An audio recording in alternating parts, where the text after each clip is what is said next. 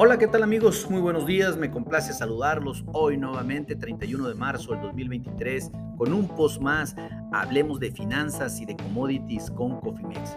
En este espacio vamos a dedicarlo para platicar de las noticias financieras y económicas más relevantes tanto a nivel nacional como internacional.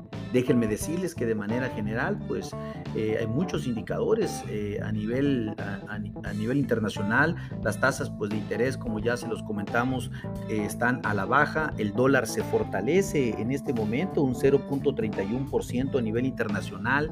Eso pues es, es, digamos que bueno para el dólar después de varias, de varias sesiones a la baja y un mercado de capitales a la alza como también ya lo comentamos en el post de aperturas de mercado. Sin embargo, pues en este momento las cosas ya eh, les comento cómo se encuentra. El IPC en México sube el 0.34%, el Dow Jones el 0.57%, el Standard Poor's el 0.64% y el Nasdaq sube el 0.85%.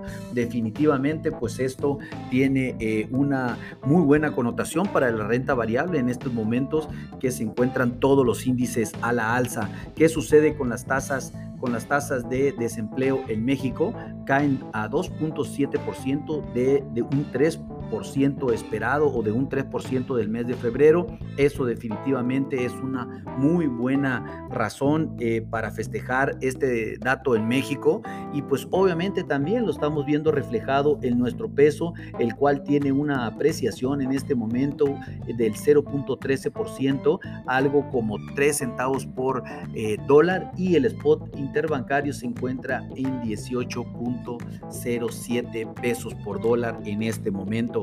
Increíble, pues también recordemos que el día de ayer eh, el Banco Central de México, Banjico, incrementó su tasa de referencia en 25 puntos base para situarla ahora en 11.25. Les recuerdo que cuando las tasas de interés se incrementan, aumentan la llegada de, capitales en inversión en bonos o tasas de interés en México, lo cual pues hace que se genere una sobreoferta de dólares y una apreciación del peso frente a esta divisa. Si a eso le sumamos que el dólar había estado cayendo durante varias sesiones, pues también esto facilita y ayuda muchísimo a nuestro peso a mantenerse en una apreciación importante. También comentamos del dato en, eh, en la sección de México más adelante de la apreciación que ha tenido el peso. Déjenme decirles que hablando de Estados Unidos, el índice de precios del gasto al consumo eh, el famoso PCE, bajó 5 a 5% anual de un 5.3% en el mes de febrero y de un 5.1% eh, del esperado. Esto pues básicamente... Eh, este dato tendría que salir un poco más arriba en lugar de, seguir contrayéndose un poco, porque recuerden que es importante que el gasto sea mayor, porque significa que todas las cosas se están adquiriendo. El índice de confianza del consumidor, pues también de Michigan, registra una baja a 62 puntos de 63.2 esperados, de un 63.4 esperado. Este dato no es bueno y pues definitivamente eh, viene a, ser parte de lo que está aconteciendo ahora en los Estados Unidos. Los resultados muestran que hoy pues se fortalece eh, aún más la política más laxa por parte de la Fed de los Estados Unidos.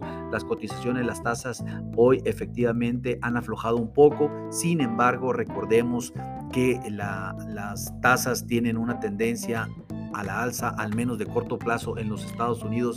Así lo hizo ver la Fed en la reunión pasada del 22 de marzo. Y hablando para México, quiero empezar que comentando que el peso acumula este primer trimestre una apreciación del 7%, algo que no habíamos visto desde hace muchísimo tiempo para un periodo como este, lo cual pues enhorabuena para nuestro peso. Eh, les recuerdo que pues las cosas no siempre van a permanecer en estos niveles, activen sus estrategias de riesgos, sobre todo a mediano y largo plazo. También se dio a conocer la tasa de desempleo que bajó un 2, a 2.7%. Este es un mínimo histórico de un 3.1 esperado por parte del mercado y de un 3% informado durante el mes de enero. Pues la verdad, baja la desocupación y eso pues resulta extraordinario. Creo que podríamos hablar de, pleno empleo. Sin duda hay que agradecerle o agradecerle a la economía estadounidense que nos ha ayudado de bastante por el tema de eh, las exportaciones, sin lugar a dudas. Pues como, como, lo informé, la Junta de Gobierno de Banjico ayer subió 25 puntos base de manera unánime su tasa de interés. Eh, esto en línea con las expectativas del mercado, pues obviamente eh, aquí pues está más preocupada ahorita por la incertidumbre que mantiene el sector financiero que por la inflación, sin embargo comentaron de que la inflación era el principal objetivo. Por lo tanto, pues obviamente continuarán observando el sistema financiero en Europa y Estados Unidos, ya que esto podría traer volatilidad al mercado mexicano y sobre todo a no poder cumplir con el objetivo de inflación eh, el cual se tiene como objetivo en el 2024. Hay que estar atentos, definitivamente eh, es un dato que hay que seguir, sobre todo a los problemas financieros en otros países que pudieran estar afectando sin lugar a dudas a nuestro peso. Como ya lo comenté, el IPC sube el 0.54% en este momento, lo cual es un dato importante para la renta variable. ¿Qué sucede en Europa? Pues de, mes a mes la inflación en la eurozona fue del 0.9%, de un 0.8% esperado. La inflación subyacente sigue empujando la alza, las tasas a tasa anual baja a 6.9 de un 8.5, pero la subyacente sube de 5.7 a 5.7 de un 5.6% del mes pasado. También la tasa de desempleo en Alemania al mes de marzo aumentó a 5.6% de un 5.5 eh, informado en el mes de febrero.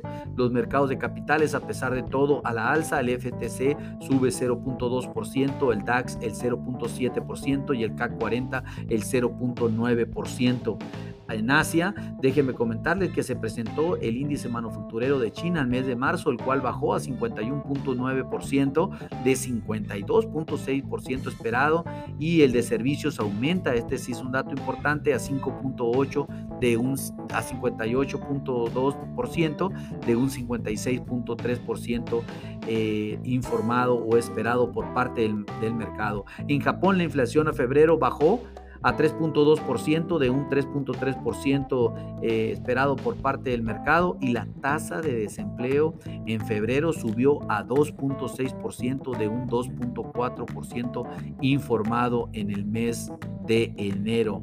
Eh, vaya que los cambios han sido mínimos en la economía japonesa y hoy, hoy por hoy el yen japonés es eh, la moneda que se está eligiendo como refugio, al menos en el corto plazo. Hablando del mercado de capitales, pues el níquel 225 subió el 0.9%, el Cospi el 1%, el Hansen el 0.45% y el Sensex el 1.8%.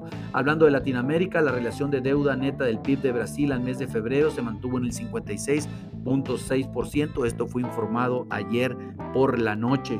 El PIB al mes de enero de Canadá subió 0.5%, más del 0.3% esperado por parte del mercado y mejor que el 0.1% informado en el mes de diciembre.